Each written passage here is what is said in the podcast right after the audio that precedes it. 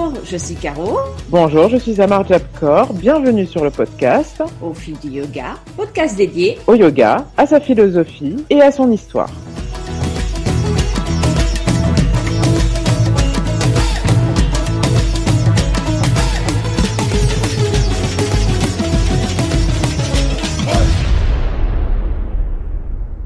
Salut à tous et bienvenue sur le podcast Au fil du yoga.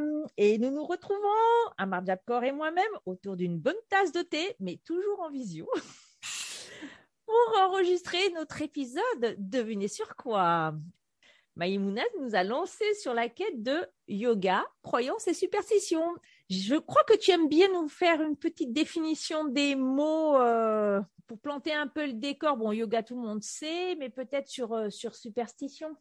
Sur superstition, la définition, c'est un comportement irrationnel vis-à-vis du sacré, une attitude religieuse considérée comme vaine, ou fait de croire que certains actes, certains signes entraînent mystérieusement des conséquences bonnes ou mauvaises. Croire au présage, par exemple. On a lancé ce sujet la dernière fois parce qu'effectivement, au sein même de notre pratique, on a tous observé, même en nous-mêmes hein, d'ailleurs, un comportement qu'on pourrait qualifier effectivement d'irrationnel par rapport à certains concepts, je dirais, certains actes, certaines choses dont on n'a pas la preuve effective, en tout cas visuelle, factuelle euh, de, l'existence, mais dont on est persuadé qu'il faut soit travailler sur cette question-là, soit que tel, tel acte ou tel geste va euh, provoquer chez nous euh, bah, des, bonnes ondes, euh, de la positivité, du ci, du ça. Et finalement, la question est, faut-il voir pour y croire Est-ce que finalement, on n'exagère pas un peu tout ça? Si oui, dans quel but euh, Est-ce que c'est juste pour enjoliver, pour donner un peu de saveur à toute cette pratique qui est quand même assez euh, riche euh, par, par, moment hein, Quête spirituelle, si on estime que le yoga fait partie d'une quête spirituelle, ne se suffit pas à elle-même, il nous faut un peu de miracle, un peu de, de, de show, un peu de, de show S-H-O-W un peu de Las Vegas euh, dans notre pratique du yoga, sinon, bon, c'est vraiment pas rigolo euh, du tout. voilà, ça c'est un premier constat. Et effectivement, yoga et superstition, bah, il suffit d'ouvrir les magazines aussi, qui nous, qui nous donnent quand même euh, beaucoup de matière de réflexion sur, sur les bienfaits imperceptibles du yoga, ce qui n'est pas à exclure, bien évidemment, quand on lit les, les, textes ou même dans notre pratique, mais jusqu'où est-ce qu'on peut aller dans cette euh, croyance, justement? Je ne sais pas pour toi, euh, encore que tu l'as que tu l'as dit, mais je pense que à force de nous écouter, bon, et puis vous connaissez aussi un peu, euh, on va dire, nos spécialités entre guillemets. On aurait plutôt tendance à penser que moi, je suis extrêmement terre à terre, surtout que parfois j'annonce brut de décoffrage que je ne crois pas à certaines choses donc euh, la, fois précédente, j'avais dit que je ne croyais pas au chakra, et au contrario que euh, Amar Jabkor, de par sa pratique de Kundalini, euh, était peut-être plus encline à croire à certaines choses plus mystiques, plus mystérieuses que moi. Alors, j'aurais dit toujours que je ne crois pas au chakra. Oh. Mais pour autant, en fait, je suis bourrée de superstitions et de croyances. Et je vais même revenir deux épisodes en arrière quand on a parlé des mantras. Souvenez-vous, j'ai dit que pour moi, les mantras étaient comme une prière. Et je continue à, je continue à vous dire que pour moi, le mantra est comme une prière. Parce que, en fait, j'y mets des croyances derrière euh, le chant de mantra notamment parce que je chante beaucoup euh, de mantras bouddhistes hein, qui sont dédiés à des, euh, surtout des déesses d'ailleurs, hein, des déesses Bouddha, des Bouddhas et des Bodhisattvas. Et quand on chante pour eux, on chante pour aussi euh, et on prie par rapport au contenu même du, euh, du, mantra. Par exemple, le Om Mani Padme Hum, c'est le mantra d'Avalokiteshvara, c'est celui de la compassion. Et forcément, quand euh, je chante ce mantra, je chante ce mantra à la fois pour moi et pour les autres, et pas parce que ça fait joli, parce que j'y mets une réelle intention. Et derrière, j'ai donc la croyance que je vais générer une énergie spécifique de compassion que je vais envoyer et sur moi-même et sur les autres. Et je crois sincèrement que à force de pratiquer, par exemple, ce mantra tous les jours, plusieurs fois par jour, qu'il y a quelque chose qui se passe en moi-même. Donc, vous voyez que j'ai beau vous dire que je ne crois pas au chakra, et encore, pour autant, je crois en fait, alors on est plus dans la croyance que la superstition, je crois en certaines choses. La superstition, ça serait par exemple de vous dire que j'ai des, une statuette de Bouddha, une statuette de Ganesh, une statuette de Kuan Yin, qui est euh, euh, l'avatar euh, plutôt sud-est asiatique d'Avalokiteshvara. Parce que la présence de la statuette, pour moi, a une signification et c'est comme si la statuette elle-même irradiait du, du concept, de, l'émotion, enfin, de l'idée qu'on lui accorde, par exemple la compassion, la paix, euh, pour Ganesh, euh, celui qui enlève les obstacles. Donc ça, ça serait plutôt pour moi ce qui relève un peu de la superstition, un peu populaire. Euh, et puis la croyance, ça sera déjà beaucoup plus teinté de religion. C'est pour ça que des fois j'ai un peu de mal d'ailleurs à me définir par rapport au yoga et l'hindouisme parce que bah parce qu'en fait, euh, moi, je le, c'est vrai, de plus en plus, je suis tournée plus vers le bouddhisme. Pourtant, je ne suis, je suis loin d'être bouddhiste. Hein. Et est-ce que ça limite ma pratique du yoga? Ben, je dirais que non. Ça la, peut-être la modifie. Je pense que surtout ça modifie la façon dont j'enseigne à travers mes ateliers ou même euh, quand je vous parle là ou quand j'écris sur, euh, sur mon blog. Ça fait à peu près trois ans et demi que je tiens un blog et donc je me remémorais ce matin ce que j'avais écrit. Des fois, je dis des choses un peu brutes de décoffrage et donc je revoyais un peu euh, trois ans en, arrière comment j'avais évolué. En fait, ça me sert un peu de, de marqueur et, et je me suis vue évoluer effectivement parce que je me suis vue évoluer au fur et à mesure que j'approfondissais ma connaissance du yoga et que cette connaissance, hein, euh, cette vie avec le yoga, eh bien, elle, s'accompagne de certaines croyances. Déjà, la croyance que le yoga, euh, que le yoga peut faire beaucoup de choses, pas tout, mais que le yoga, oui, peut faire du bien physiquement, oui, peut aider à un apaisement euh, intérieur, je suis moins certaine pour tout ce qui est aspect purement thérapeutique. Là, je vais me faire jeter par les gens qui font d'Ayangar. Et même si le forest yoga a un fort aspect thérapeutique, on peut aider. Ça, oui, on peut aider vraiment. Ça, j'en suis persuadée. Mais je n'aime pas du tout me présenter comme thérapeute parce que le terme thérapeutique, il y a aussi une prise en charge de l'émotion et de la psychologie de la personne. Et là, très honnêtement, je ne suis absolument pas formée avec, euh, pour, avec mes formations de yoga. Non, on apprend certaines choses, oui, mais euh, je suis incapable, par exemple, au cours d'un yoga nidra, souvent les personnes à la fin d'un yoga nidra vous disent Ah, bah j'ai vu telle image, telle image, telle image je suis incapable de vous dire ce que ça veut dire. Et je ne le ferai jamais parce que ça dépend aussi de votre vécu que je ne connais pas. Et en fait, euh, ça fait même partie des superstitions de la personne. Par exemple, c'est par rapport à l'animal totem. Euh, c'est quelque chose qui vient très souvent dans les conversations. Ah oui, j'ai un animal totem. L'animal totem, selon les personnes, et pas uniquement par rapport euh, à ce que vous pouvez lire a une signification. Mais peut-être que ma signification n'est pas la vôtre. Ça me fait d'ailleurs penser aux oracles, aux cartes d'oracle. C'est la mode. Comme tu, disais euh, dans les magazines, alors là, il y en a de partout. Les oracles, si vous les regardez toutes les cartes, vous allez voir, elles sont toutes positives. Il n'y en a aucune qui va vous dire que vous allez aller à la cata. Ça, c'est la première chose. Donc, il y a un biais qui est introduit dans l'oracle que vous allez y lire.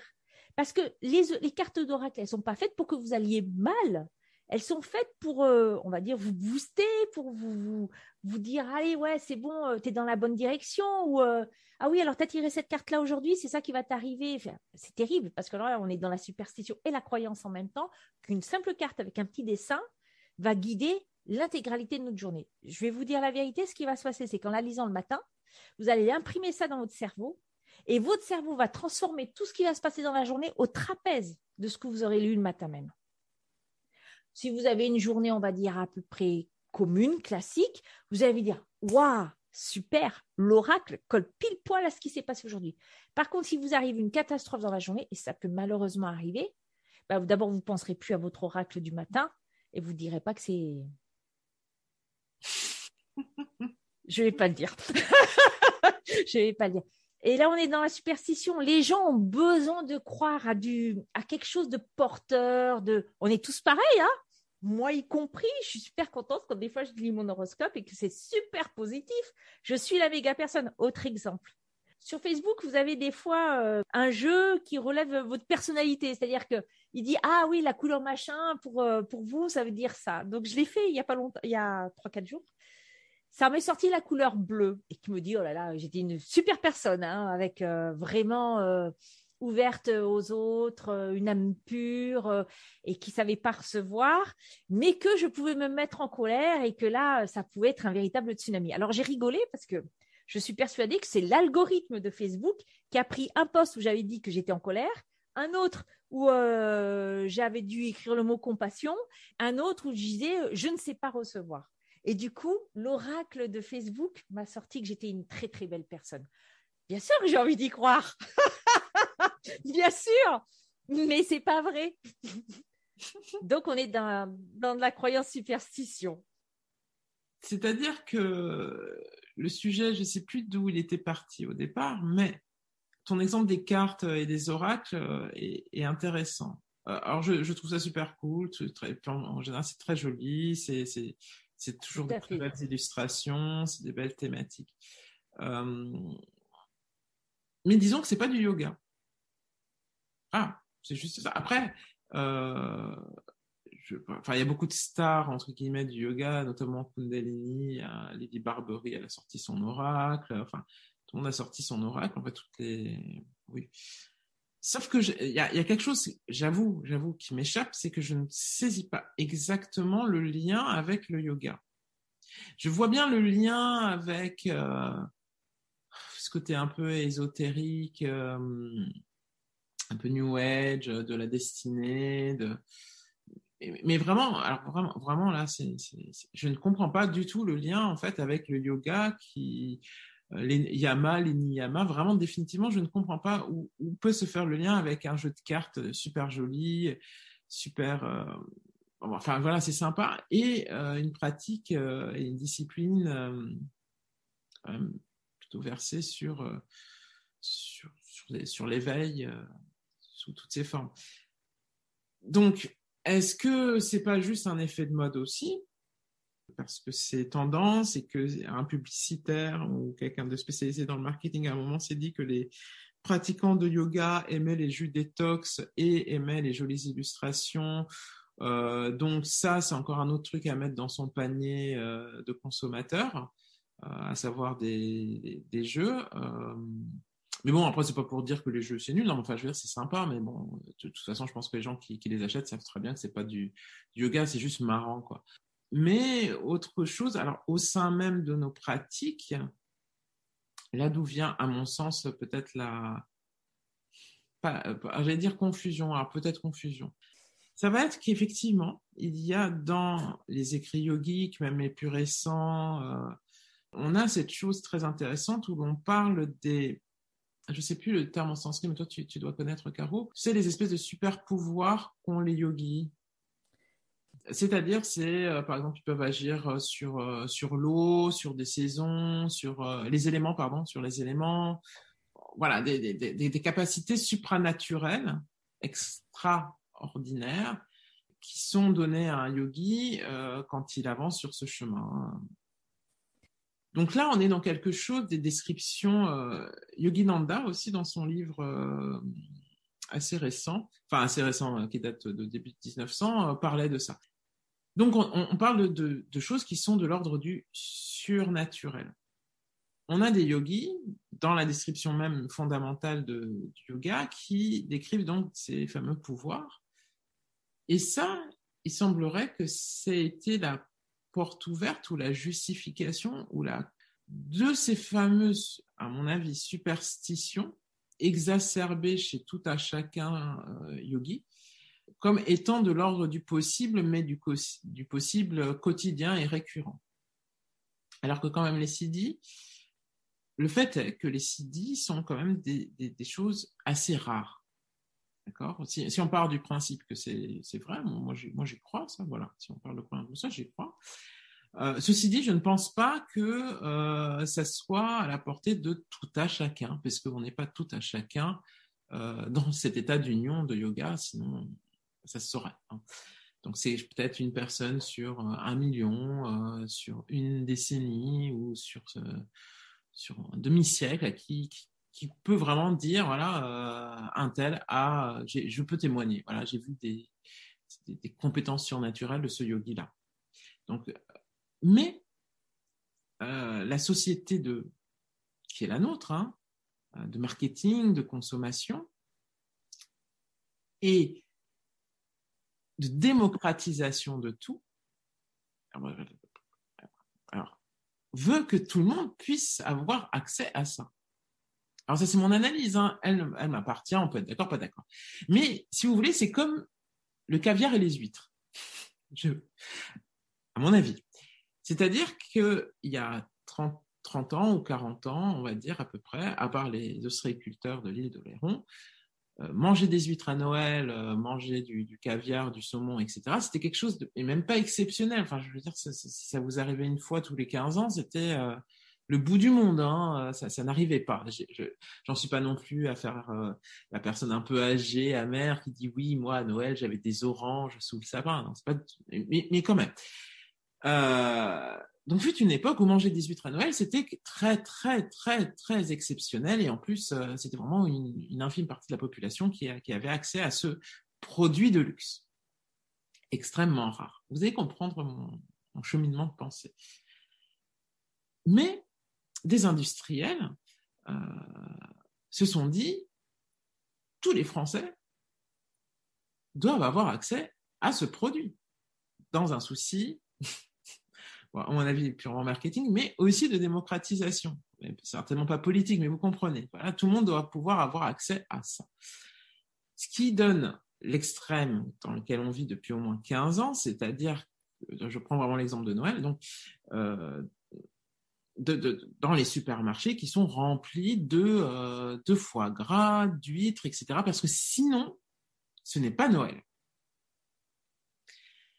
Donc, euh, et donc tout le monde se sent obligé d'acheter euh, des produits dits de luxe, mais qui deviennent festifs et, et, doivent être accessibles. D'accord? Donc vous avez même donc du foie gras et des huîtres Lidl. Euh, qui ne sont forcément pas de la même qualité. Bon, à un moment, il n'y a rien à faire, hein, euh, ça ne peut pas être pareil. Donc, pourquoi j'en viens là? Parce qu'il y y a cette volonté voulue ou pas, en tout cas, de d'accessibilité, de démocratisation de quelque chose qui est rare, qui doit entrer dans, dans le, chez tout le monde. D'accord? C'est à la portée de tout le monde, sinon on n'est pas en démocratie, sinon ça voudrait dire euh, qu'il y aurait encore des classes. D'accord? Il y aurait les riches il y aurait les pauvres. Et non, à Noël, il faut que tout le monde soit pareil. Alors, je m'emballe, je m'emballe, je vois à la tête de dis, mais où elle veut en venir J'en veux, Je veux en venir au yoga. Alors, ce n'est que mon avis, mais je pense que le yoga souffre du même problème, en fait. C'est-à-dire qu'on a du mal à concevoir, ou à vouloir, ou à admettre, ou à supporter les mots ont leur importance, là pour une fois dans ma bouche ce dimanche après-midi, que il y aurait des personnes qui ont, qui sont plus avancées ou on va dire euh, dans leurs incarnations, hein, je dis pas forcément sur leur pratique, mais on va dire sur leurs incarnations, et qui arrivent à percevoir, à voir euh, soit des choses complètement extraordinaires ou juste ressentir des choses que le tout à chacun ne peut pas, pratiquant du yoga, je veux dire, ne va pas forcément euh, appréhender. Et de ce fait-là, il y a eu tout un, à mon avis, hein, un, tout un, travail mercantile et marketing, euh, pas de la part des maîtres yogiques, hein, vraiment pas. Je pense des, médias, de, notre société, de cette surconsommation du yoga, qui fait que le surnaturel est devenu le New Age, hein, très en vogue dans notre jeunesse, moi et Caro, là, dans les années 90, où euh, il y avait tout un tas de choses euh, très, euh, oui, très ésotériques, et que l'ésotérisme est devenu partie prenante dans le yoga. Ce qui n'était vraiment pas le cas avant, je vous assure. Moi, j'ai vraiment le souvenir de quand j'ai commencé. C'était tout sauf ésotérique, c'était plutôt euh, c'était plutôt des arts martiaux en fait euh, dans l'esprit. Euh, très il y avait une vraie forme de rigidité. Euh, c'était personne n'était vraiment bien habillé. C'était c'était sérieux. C'était pas rigolo quoi. C'était pas fun. Il n'y avait pas d'échappatoire. Voilà. Euh, mais voilà il y a, eu ce, cette espèce de courant un peu ésotérique où il y a un méli-mélo entre euh, tout un tas de disciplines tout, tout à fait honorables et valeureuses type le chamanisme type je ne sais pas, tout un tas de choses en fait euh, qui font appel aux esprits, qui font appel à des choses surnaturelles d'une façon systématique dans leur discipline. Donc je pense par exemple au chamanisme. C'est quelque chose qui est à part en fait. Mais du coup, ça c'est complètement lié au, à la pratique du yoga, mais on va dire à l'univers yoga, au même titre que les jus détox. Hein. Euh, enfin, j'ai rien contre les jus détox, hein. mais bon, enfin, vous voyez ce que je veux dire. Et euh, du coup, de certaines croyances qu'on a lues dans les textes, donc je prends la question, euh, par exemple, des chakras. Bon, moi, j'y crois. Euh, moi, j'y crois. Moi, j'ai le sentiment d'avoir expérimenté. Mais j'y crois parce que j'ai le sentiment d'avoir expérimenté. Et, d'avoir visualisé. Alors c'est peut-être lié aussi à ma, pratique euh, en, Kundalini, mais même, même euh, à l'époque de Shivananda. Donc, mais ceci dit, euh, hormis en fait, euh, voilà, des, choses effectivement qu'on a lues, dont on peut se dire ah oui peut-être que ça existe. Et alors je l'ai expérimenté, je l'ai pas expérimenté. Euh, ça n'en fait pas des choses acquises pour autant. Je pense que c'est des choses qu'il faut expérimenter. Mais ce que je veux dire par là, c'est que dans ce souci de euh, d'accessibilité, de suraccessibilité du yoga euh, à tous, et ce qui n'est pas un mal, c'est-à-dire sortir de cette vision très élitiste du, yoga qui, euh, alors bon, oui, effectivement, vous allez me dire, ah, je vous parle encore d'un truc d'une époque de Mathusalem, bon, mais qui est essentiellement quand même par, été pratiqué par des hommes en Inde. Ce n'est que quand les occidentales ont commencé à pratiquer euh, avec les maîtres qu'on a connus dans les années 60-70 que les indiennes aussi se sont vraiment mises de façon plus plus marquée, hein, plus plus systématique euh, au yoga.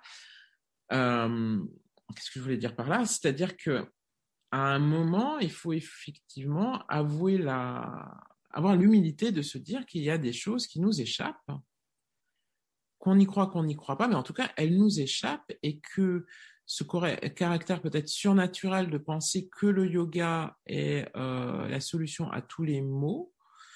Euh, alors mots physiques, mots euh, psychiques, mots bah, surnaturels.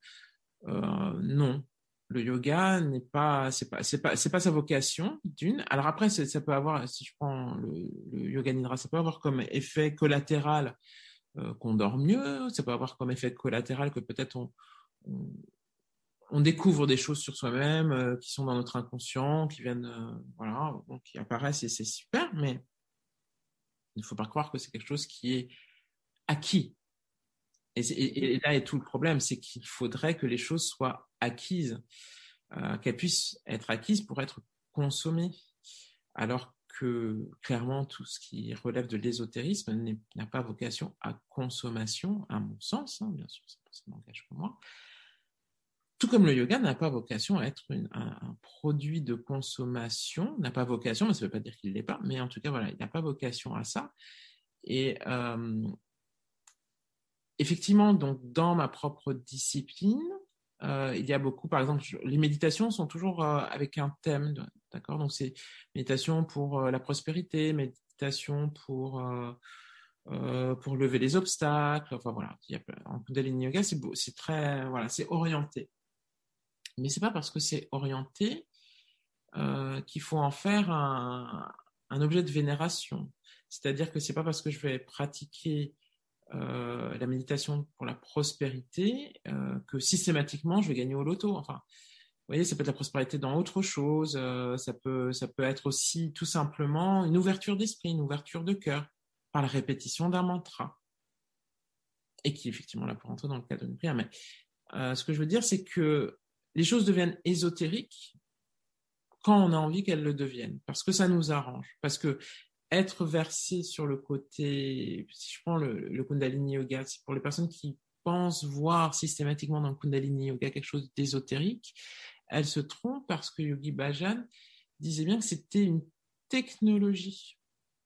C'est un truc qui fonctionne, d'accord comme, comme la bagnole, euh, bah, elle roule, euh, je mets de l'essence dedans, elle rouge. Bon, le Kundalini Yoga, ça fonctionne mais c'est pas forcément en soi, euh, c'est, enfin, le Kundalini Yoga comme d'autres yoga, c'est une porte d'ouverture vers le divin, euh, avec un grand D. Donc voilà, qu'on soit athée ou pas, vous, voyez ce que je veux dire, enfin, j'espère. Mais c'est pas pour autant que euh, je vais avoir des manifestations physiques de cette divinité en moi. Hein. Je vais pas commencer à et donc l'ésotérisme à tout prix, euh, non, parce que c'est important d'être euh, dans la réalité, en fait, et ne pas mettre de côté, comme on ne met pas le côté le corps dans le yoga, même si on ne pratique qu'une seule posture, c'est-à-dire la posture assise, est important non plus de ne pas euh, pas mettre complètement de côté le sens de du yoga et de comprendre le sens de ce qui relève effectivement du mystique et de l'ésotérique. Après, l'hindouisme est quelque chose de très mystique, effectivement. Mais ça, c'est l'hindouisme. Tu as très bien résumé euh, l'apparition du, yoga et d'abord été énormément liée au New Age. Et il y a cette part de mysticisme, d'ésotérisme qui existe toujours quelque part. Et c'est là où il y a peut-être un biais sur la compréhension de ce qu'est le yoga.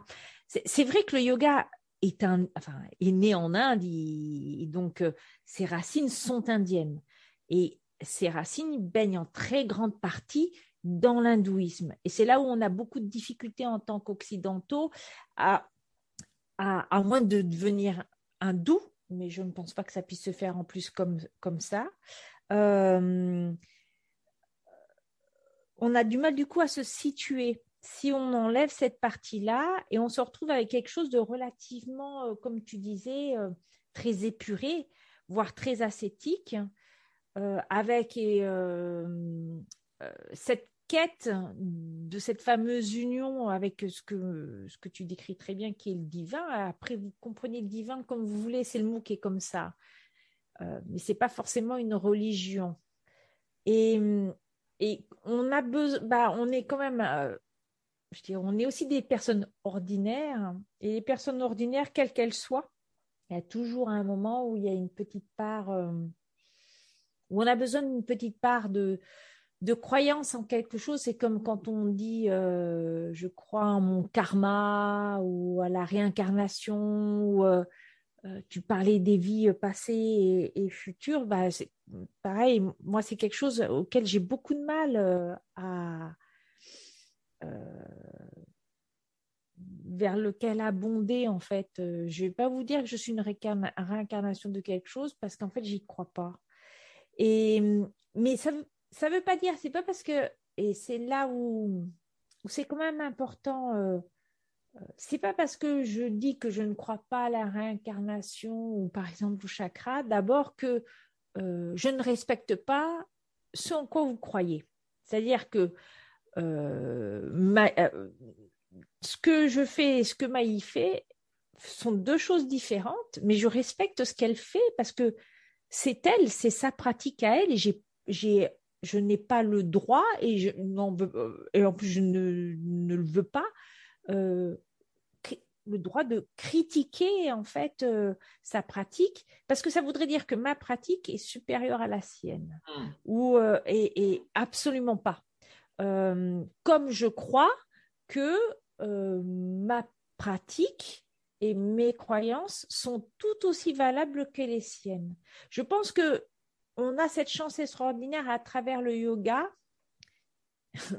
en fait, le yoga est défini de façon relativement simple euh, dans, les Yoga Sutras, et puis après, il y a eu, d'autres textes, mais où il y a une façon de faire, ou plutôt il y a un but, il y a des outils qui sont assez euh, sommairement expliqués, mais la façon d'y arriver, elle, elle peut différer.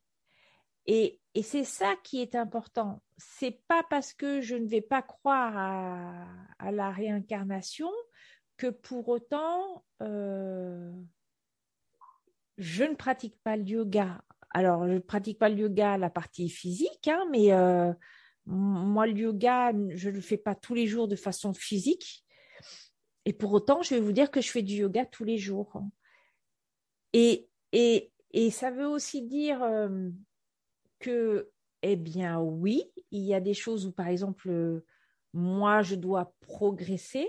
Il y a des, concepts, mais mon, ch- mon chemin, dit, on a chacun un chemin différent. Ce chemin, effectivement, euh, peut être bordé de croyances et de superstitions. Et en fait, notre pratique nous permet de distinguer ce qui est vrai de ce qui n'est pas vrai, de ce qui est utile de ce qui est inutile. Et, euh, et d'expérimenter. Parce que si, par exemple, j'ai toujours eu beaucoup de mal à expliquer ce qu'était le samadhi. En définitive, euh, je prends toujours des, euh, je prends des images. un jour, je trouve une définition qui me plaît. Le, le lendemain, ça en sera une autre. Parce que c'est, je pense, quand même relativement difficile à expliquer avec des mots classiques. Tout comme j'aurais beaucoup de difficultés à vous dire ce que je ressens dans un yoga nidra. Et c'est et, et c'est toujours compliqué parce que je pense que c'est dans la seule pratique d'ailleurs le yoga nidra où je sens ces espèces de pouvoirs un peu surnaturels dans ma tête, euh, dans mon corps, mais que vous ne pourrez pas voir vous- Si vous me regardez, vous verrez quelqu'un d'allongé, c'est tout ce que vous verrez. Et euh, par contre, ça va être sur les. euh, moi, ce que je vois, ça, le plus d'effet que peut avoir, et ça devient une croyance en fait, c'est ce que produit le yoga sur moi. C'est-à-dire le fait de s'être investi dans cette quête qui pour moi est spirituelle, hein, euh, très clairement, même si je ne peux pas vous en expliquer les tenants et les aboutissants, mais il est très clair que pour moi, euh, au-delà de, des bénéfices physiques du yoga, purement physique et du bien-être qu'on en ressent, il y a d'autres choses. Et là, c'est plus de la superstition. En tout cas, pour moi, ce n'est plus de la superstition parce que, comme tu l'as dit, je l'ai expérimenté. Et, bien sûr que, en fait, quand je vous dis je ne crois pas au chakra, mais pourquoi? Mais parce que moi, je n'ai pas expérimenté ce que Maïmouna a, a, elle, vécu. Et, et après, on est différentes euh, catégories de personnes. Et moi, ben, je fais partie de ces personnes, comme saint Thomas, qui a besoin de voir pour croire. Où j'ai besoin, en fait, c'est comme ça, hein, j'ai un mental qui est très présent, euh, j'ai plutôt les, euh, les pieds très ancrés dans la terre. Et du coup, il me faut beaucoup de temps pour. Euh, alors, euh, euh, ça va être assez marrant parce que, par exemple, si je vous dis que j'ai une, petite statuette de Shiva, je l'ai achetée peut-être parce que je trouvais ça bien d'acheter une, statuette de Shiva. Et puis, en fait, maintenant, je la veux plus parce qu'elle ne me correspond pas. Parce que pour moi, pour moi spécifiquement, détenir la statuette de Shiva bah, n'a pas de signification. Je n'y apporte pas peut-être la signification qu'une autre personne pourrait y apporter en, la détenant. Par contre, à contrario, pour moi, avoir une, statuette du Bouddha va avoir une vraie signification et va pas servir simplement d'élément de décoration. Et c'est, c'est, euh, et ça sera pas du New Age, ça sera ni pas de l'ésotérisme, un truc entre euh, mysticisme et euh, et spiritualité parce que c'est, euh, je pense que, en tout cas, dans mon acception à moi, c'est, euh, il y a quelque chose de, c'est un peu mêlé. Et, euh, et pour autant, c'est le yoga qui m'y a mené, mais le yoga vit très bien sans. C'est un outil pour moi. Je suis, non, c'est c'est pas un outil, c'est je suis arrivée à ce stade-là alors que je n'avais pas, par exemple, des statuettes de Bouddha chez moi. alors même au départ, je vous dirais que euh, je ne voulais pas en avoir parce que euh, parce que pour moi, ça faisait commercial. C'était tombé dans le truc. Euh, maintenant, après plusieurs années de pratique, je trouve ça important de l'avoir, comme je trouve important de réciter mes mantras le matin. Ça fait part... ça, c'est vraiment intégré et et je le, je le sors de la superstition, mais c'est vrai que ça restera peut-être dans la catégorie croyance. Après, en soi, il n'y a aucun mal en fait, à être superstitieux, et c'est ce que tu tout. Dis, hein. euh, ni à, avoir euh, un propre panthéon mystique. Euh,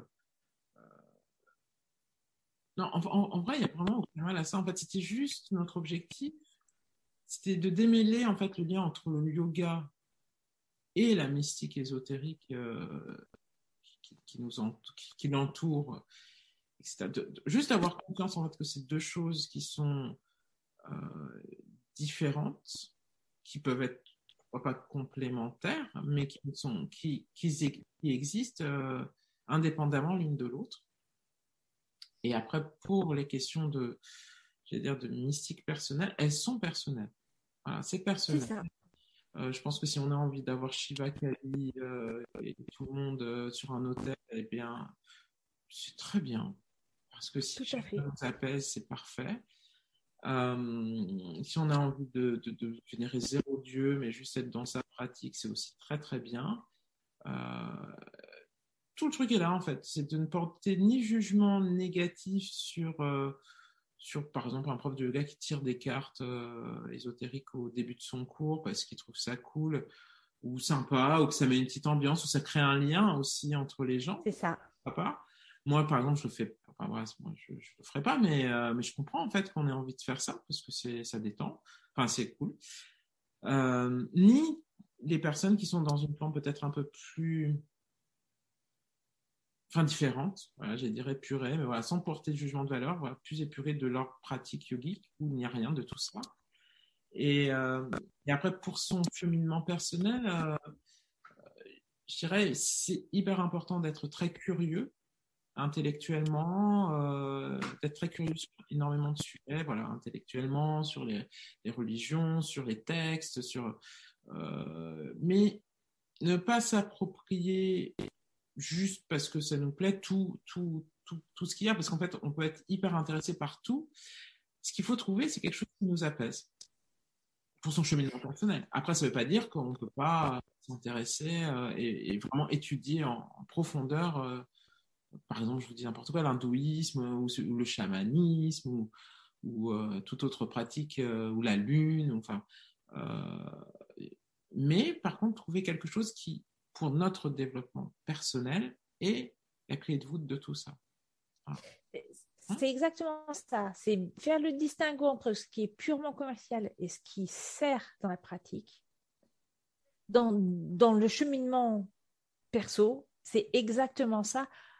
euh, c'est aussi savoir pourquoi on fait ça. Alors peut-être qu'au début, c'est une impulsion, et après se poser la question de savoir pourquoi on adhère à ça. Et, c'est tout. En fait, l'idée, c'est ça, c'est de savoir pourquoi on fait telle chose. Pourquoi, bah oui, on tire un oracle, pourquoi on est attiré par ça, pourquoi euh, on, a un mala euh, auquel on va donner une, partie, euh, une signification particulière, pourquoi on salue le soleil? Et pourquoi on, se, on oriente les tapis d'une certaine façon. C'est juste savoir pourquoi, c'est-à-dire le faire en conscience. Et c'est ça que le, yoga, on revient à l'essence même du yoga, c'est la conscience. Et à partir de là, croyance, euh, croyance, superstition, ça vous appartient. La liberté, en fait, chacun fait ce qu'il a envie, mais en conscience.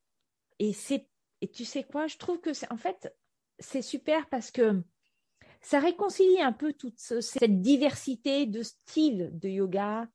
Également, peut-être ça, ça met un point final, enfin, de mon point de vue, hein, à la dialectique entre yoga traditionnel et yoga moderne. C'est l'ouverture. Le yoga, c'est en définitive, c'est l'ouverture. Donc, euh, ça nous apprend aussi à accepter l'autre dans sa pratique. C'est aussi une acceptation de l'autre. Et quand je dis l'autre, c'est l'altérité, un autre individu et sa pratique. On espère que ça vous a plu. Surtout, c'est peut-être encore plus que tous les autres épisodes, c'est que celui-ci vous fasse réfléchir. On a donné notre point de vue, mais notre point de vue, c'est pas forcément le vôtre. Et vous avez tout à fait le droit d'être pas du tout d'accord avec ce qu'on dit. Mm. On vous, ce podcast, c'est vous livrer ce qu'on pense nous c'est pas vous faire une synthèse de tout ce qui existe dans le monde. Ça, ça, ne nous intéresse pas. Il y a des livres, il y a des universitaires qui travaillent là-dessus. Non, non. On vous présente nos points de vue. Déjà, vous avez la chance parce qu'on est rarement d'accord. Ah. Donc, en plus, vous avez, une, vous avez déjà plusieurs points de vue différents. Et, et c'est ça qui est intéressant de ce podcast. C'est pas pour que vous nous disiez, oui, moi, je suis pas d'accord avec vous. Oui, c'est ce que ça vous fait, ce l'idée de ce podcast, c'est de partager ce que nous on pense, première chose. Et la deuxième chose, c'est ça vous aide à poursuivre votre propre chemin. Ça sert à ça un podcast, un blog. C'est que c'est juste un socle qui vous permet d'aller vers quelque chose, mais qui vous est propre. Merci, Caro, pour euh, cette belle conclusion. Merci à vous, merci à toi, merci à toi. Hein. Et à très bientôt. À très bientôt.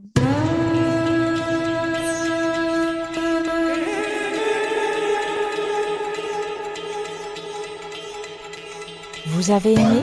Alors n'hésitez pas à nous le dire en nous écrivant à l'adresse suivante au fil du yoga gmail.com.